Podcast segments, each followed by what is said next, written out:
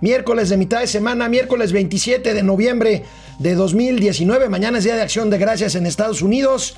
Y hoy, hoy el presidente de la República nos desmiente, amigo.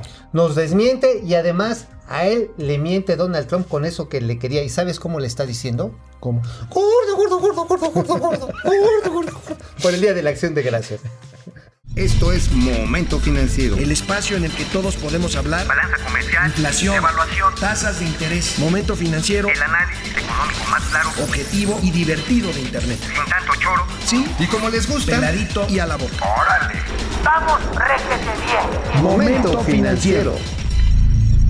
Y mientras nosotros aquí en Momento Financiero estamos duro y dale con que hay recesión económica, recesión formal o recesión técnica, O técnica como o ruda. o, o ruda o recesión ruda, También. y el Fondo Monetario Internacional nos baja, a pesar de que no nos ha pedido disculpas, otra vez eh, la proyección de crecimiento para este año Qué al bueno. 0%, Qué bueno que nada más fue bajar la a proyección. pesar de todo Porque luego esto, te bajan otras cosas. a pesar de todo esto, el presidente tiene otros datos. Ahí va. Vamos bien en la economía general, porque ya no es solo eh, medir eh, un parámetro, lo que tiene que ver con crecimiento. Eh, Hay que tomar en cuenta empleo, se están generando empleos, están aumentando los salarios, no se ha devaluado el peso, al contrario, se ha fortalecido con relación al dólar, está creciendo el consumo. ¿Cómo es que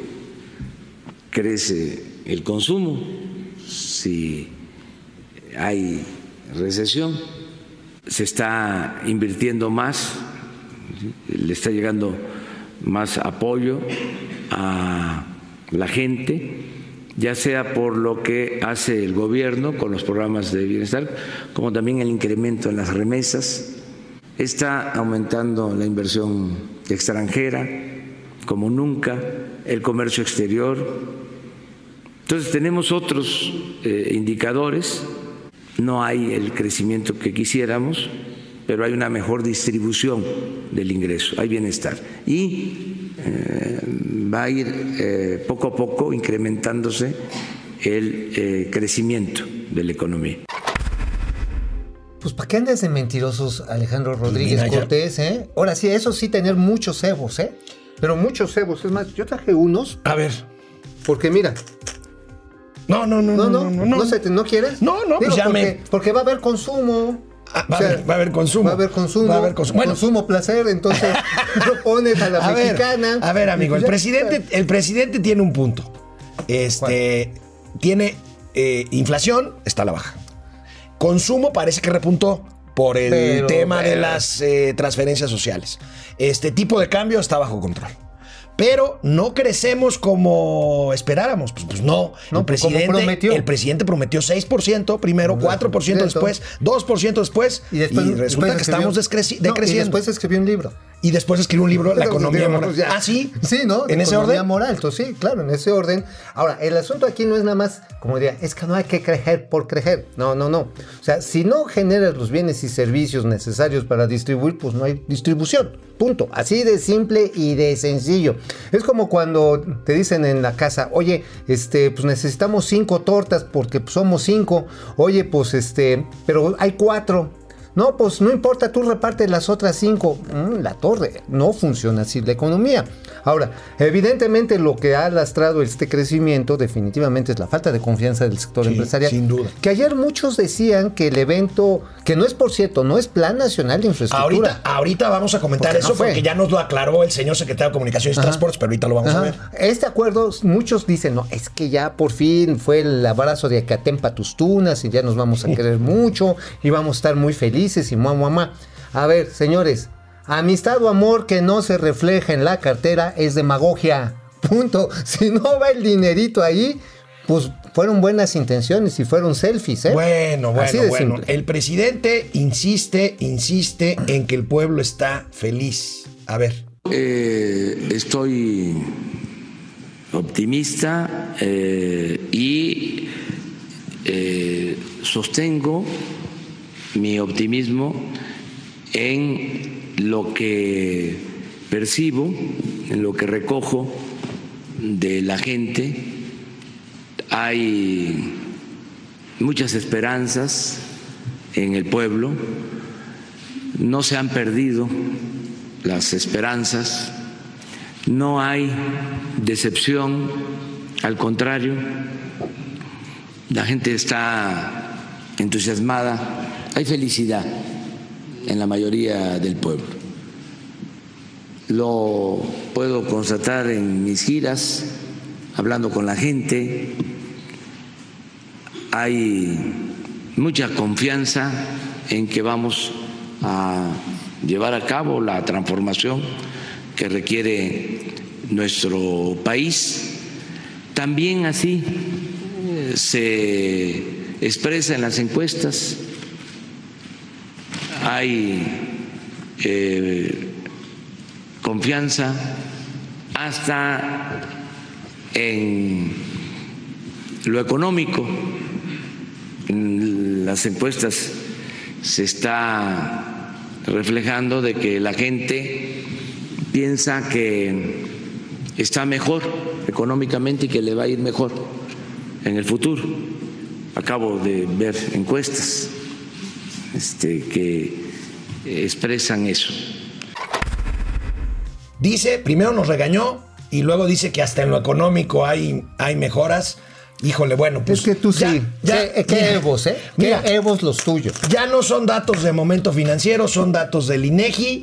Difunde hoy su encuesta de ocupación Viene, y viene. empleo y el desempleo llega a 3.6%, su mayor nivel desde 2017. Esto no es eh, demagogia, estos son datos duros del INEGI. Ahí Duros tienes, amigo. y duros. Ahí tienes. Pues, 0.9%, no, 0.4% se incrementa la tasa de desocupación al, al año. A final de cuentas, lo que tenemos es que hay que recordar la tasa de desocupación, mide la cantidad de personas que buscaron chamba en una semana y encontraron pura, pues, pues nada, no encontraron nada, este 3.6%, es un nivel alto. Sin embargo, repito, aquí lo importante es el nivel de informalidad laboral, porque está reflejando que hay mucha gente que a pesar de lo que obtiene en el sector formal de la economía, necesita a ir a vender tortas, tamales, lo que sea, y estamos hablando de más de la mitad de la población económicamente Bueno, activa. pues vamos a ver, vamos a hacer una pequeña pausa y vamos a regresar con otros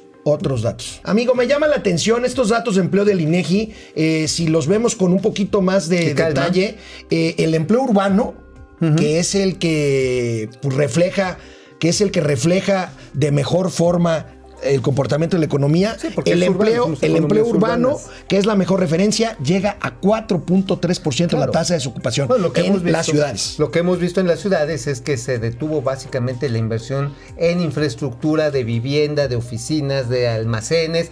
Y esto, pues evidentemente también le ha pegado al sector terciario. Hay que recordar que el Producto Interno Bruto, de acuerdo a INEGI, la revisión creció en un lánguido 0.1%.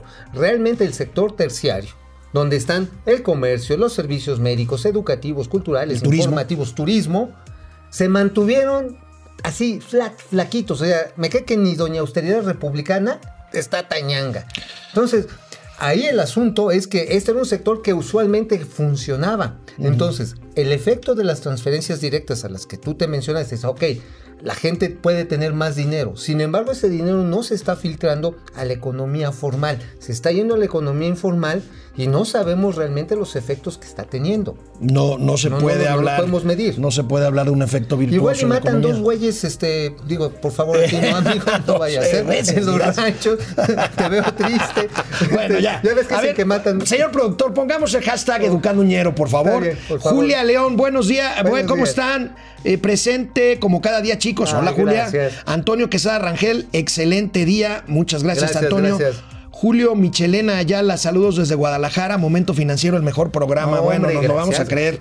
Jorge Alberto Torres, saludos desde Vicente Guerrero, Ocosacuautla, Ocosacuautla de Chiapas. Chiapas, oye, Ocosacuautla. Me lo voy a aprender y lo voy a decir sin trompezar. Ang- Angélica Virgen Magaña, saludos Angélica. Jesús Angélica. Saga, saludos, muy buen programa. Gracias, Chucho. Jesús Sandoval, ¿cómo están, caballeros? Tengo una duda. ¿Por qué creen que Slim esté defendiendo tanto el que no haya crecimiento? Buena pregunta. Bueno, pues porque si yo tuviera la lana de Slim, pues no me preocuparía. Si mi fortuna fuera de 66 mil millones de dólares, pues por mí que se la arranque. ¿no? Leía hoy una nota, una nota editorial en un periódico, no recuerdo cuál, que decía Slim está tratando de ayudar a rescatar a la 4T y a sus empresas. Ah, claro. Mira, a ver. El señor Slim es básicamente un capitalista del estilo rentista. No lo digo yo, lo dice el señor Richard Tyler, que es uno de los grandes economistas, premio Nobel de Economía 1998, si no me equivoco. ¿Qué es lo que dice? Que las concesiones públicas han sido la fuente de creación de monopolios más fuerte en el mundo. El señor Slim ya era rico cuando compró teléfonos de México con un grupo de empresarios, pero cuando le dan por seis años, un mon- cinco años, un monopolio de telefonía de larga distancia e interna, el señor se vuelve multimillonario. Pues llegó a ser el hombre más rico del mundo. Y bueno, tiene Este, concesiones mineras, ¿eh? Sí, sí, sí. O sea, sí, las concesiones Y son constructoras y cadenas comerciales. pública. En fin. Entonces, Bueno, pues, por eso, ¿por qué creer? Carlos Enrique Moreno, Fer Rangel, muchas gracias. Er- Herón García, eh, ¿en qué México vive? Bueno, pues en este. Pues en el de Palacio Nacional. Eh, Lucy, bueno, hay bienestar, seguridad, empleo, ¿cómo son? Ja, ja, ja. Bueno, este, nosotros aquí damos los datos y, como dicen los clásicos, ustedes se forjan su propio criterio. Ustedes Ay. Dios. Ay, te vistes muy elegantioso. este, Lucy, bueno, hay bienestar, seguridad, ah, ya lo leímos. Eh, Víctor Hugo Romeo. El presidente ya ha dicho muchas mentiras, no se le cree. Saludos desde Los Ángeles, Saludos. California. Juan José Medina Ordaz desde Sombrerete, este, Zacatecas. Zacatecas, qué bonito. Este. Jorge Alberto Torres, le creo a los profesionales, a los expertos, ellos son los de momento financiero. Si hay recesión técnica, no son buenas noticias por el daño que provoca el gobierno en la confianza y certidumbre del país. Pues muchas gracias por sus comentarios. Gracias, gracias, Vamos a ver ¿eh? el siguiente, el siguiente tema. Amigo, ahorita mencionabas las reacciones al plan de inversión en infraestructura. Acuerdo. Acuerdo de inversión. Acuerdo de inversión. Pero lo anunciaron como Plan Nacional de Infraestructura. No o, es- o el error fue nuestro. No, no, no, no, no. Lo que pasa está en que la nota es que no hay nota. Pero bueno, tenemos, nota, tenemos en la línea a nuestro colaborador, el secretario de Comunicaciones y Transportes, Javier, Javier, Jiménez favor, Espriu, que nos va a explicar en qué consiste esta aclaración. Por favor. Viene Javi. fortuna, porque se ha manejado co- como que esto es el programa de infraestructura nacional. No, este es simplemente un acuerdo para la participación del sector privado en infraestructura, en inversiones 100% del sector privado. Esto no, digo que no tiene nada que ver, es, parte de lo que va a contemplar el Plan Nacional de Infraestructura, que es otra cosa. Esto es simplemente el renglón en donde los privados hacen la inversión total.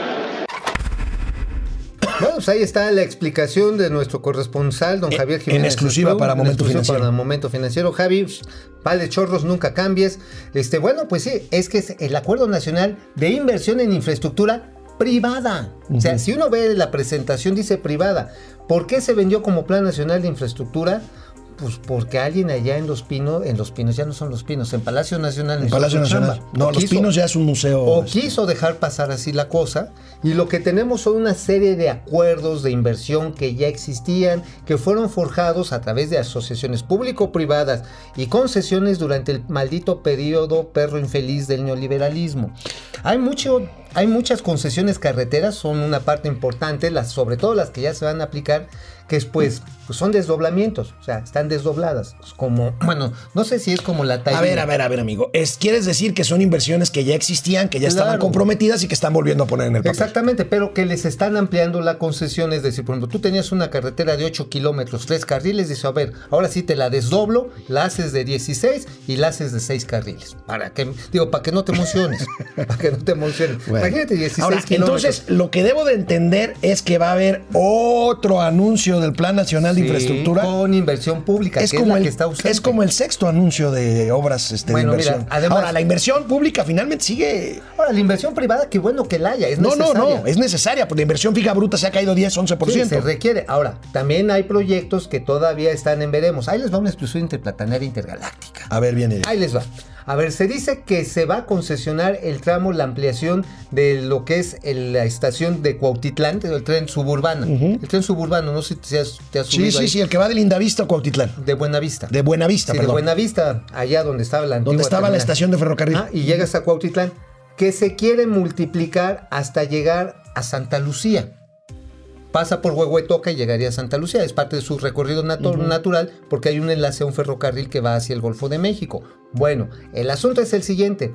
Se dijo que se requerían 10 mil millones de pesos. Tenemos otros datos. De acuerdo a la empresa española y operadora CAF, se requieren 20 mil millones de pesos. Eso quiere decir que si yo llego pronto, en unos 10, 15 años, al Aeropuerto Internacional de Ciudad de México, tomo el metro en Angares, me bajo en Candelaria, transbordo a La Rosa, de La Rosa me voy a La Buenavista. rosa celeste para que pueda llegar más rápido. y luego tomo el tren este, a Sí, Santa sí. Lucía. Bueno, Y ya, llegas. regresamos en un momento con este ñero. Bueno, el INEGI también dio a conocer hoy, querido amigo, el Eh, las cifras de balanza comercial. Esto Algo es importante. cómo está el balance entre importaciones y exportaciones. Al cierre de octubre, INEGI reporta que la balanza comercial mexicana reporta un superávit de casi 2 mil millones de dólares. Esto Ahí. puede leerse como una noticia positiva, no lo es tanto, amigo. No, la verdad no. Mira, a la final de cuentas, un país como México, donde no hay una fuerte producción de bienes, de capital, es decir, máquinas que sirven para producir otras máquinas o otros bienes, bueno, tenemos que hay una situación poco, poco conveniente. Bienes de capital hasta el último, hasta el último, eh, ahí antes del saldo de la balanza comercial, ustedes ven una caída de 9.5%. Estamos viendo que esto representa en términos acumulados en su variación anual que estamos comprando menos camiones, menos torques, menos equipos de revolvedoras, menos equipos de cómputo. Menos bienes de capital. Ajá, en otras palabras, estamos pues vendiendo el tesorito, estamos vendiendo bien materias primas, petróleo, productos agropecuarios, que esa es una de las grandes críticas a los modelos neoliberales. ¿eh? Sí, sí, sí. Uno de, uno de los economistas referentes, Jonathan Heath, ¿te dio clase Jonathan Heath? Sí, bueno, no, Eh, eh, bueno, sí me dio en un curso en OPSA, en Ok. operadora de Bueno, sí Jonathan Heath nos explica, las, ex- las importaciones totales cayeron en octubre a una tasa anual de 6.4% y las de bienes de capital se desploman 13%, lo que refleja claramente la notable disminución de la inversión y lo que refleja lo que estamos viendo en las cifras que aquí damos y que nos desmiente el presidente de que la economía se está cayendo, por no decir que la economía está en recesión. Bueno, está en recesión y lo que vemos es que a final de cuentas, ¿qué es lo que le ha permitido a la exportación mexicana mantenerse? Unos buenos ciclos agrícolas de lluvia, pero que este año ya no se dieron aguas.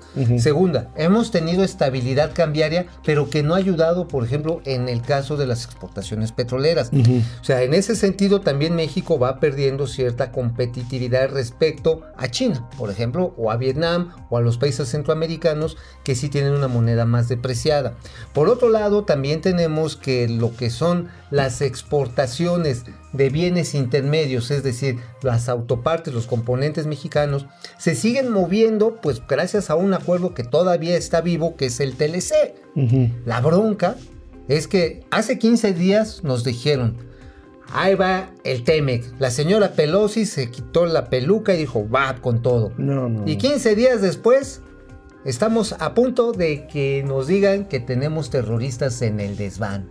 Huevos, amigos. Bueno, estamos esperando una posición más, eh, pues, fija, eh, firme del, del gobierno mexicano ante esto, pero esto de entrada nos pega en imagen y en turismo, amigo. Este, Ajá, claro, porque el sí. hecho de que tengamos terroristas en el territorio mexicano, pues va a implicar que pueda reducirse el flujo de turistas norteamericanos a Sí, este de país. entrada, porque ya no sería una alerta de inseguridad, sino sería una alerta De terrorismo. de terrorismo. Ahora, para mis amigos Sam Lovers, para mis amigos Chairos, que creen que van a llegar así los gringos con la barra y las estrellas, tararararara, No, no, y se van a pasear por el Zócalo, y van a agarrar y se van a subir al monumento de Benito Juárez. Ah, no, eso pasó, este... Ahora con la marcha, Con la de, marcha, bueno. de- de- de las No va a pasar eso, no es eso.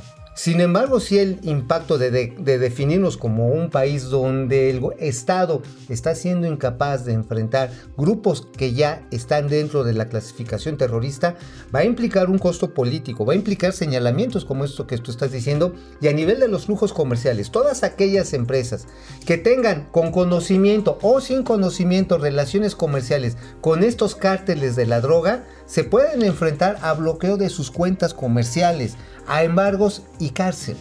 Ojo, ¿eh? Ahora, y ahora, eso le puede ahora el alarmista, ahora el alarmista eres tú.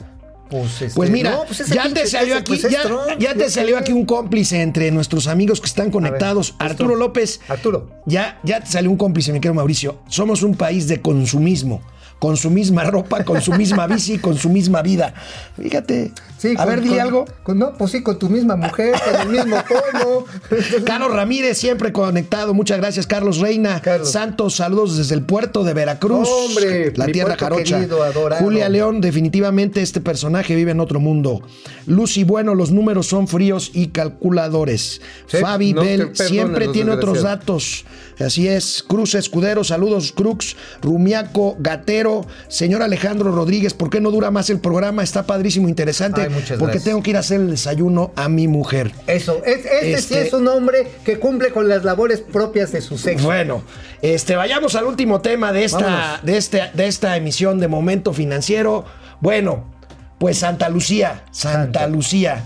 Híjole, Vamos al baile, no entra en mi vida. Sin ¿qué creen? La empresa que la 4T contrató para la viabilidad, para ADP. ver la viabilidad técnica, la viabilidad aérea del nuevo aeropuerto Santa Lucía, que es una empresa que se llama NAP Blue, Ajá. que es una eh, subsidiaria De del grupo Airbus, el fabricante de aviones europeo.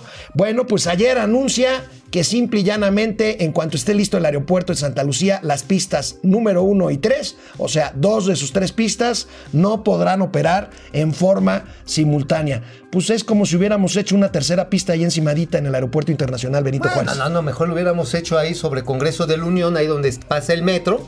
Ahí en aterrizas así, imagina. Un segundo piso, imagínate en periférico o en viaducto. Entonces llega así, doña austeridad republicana.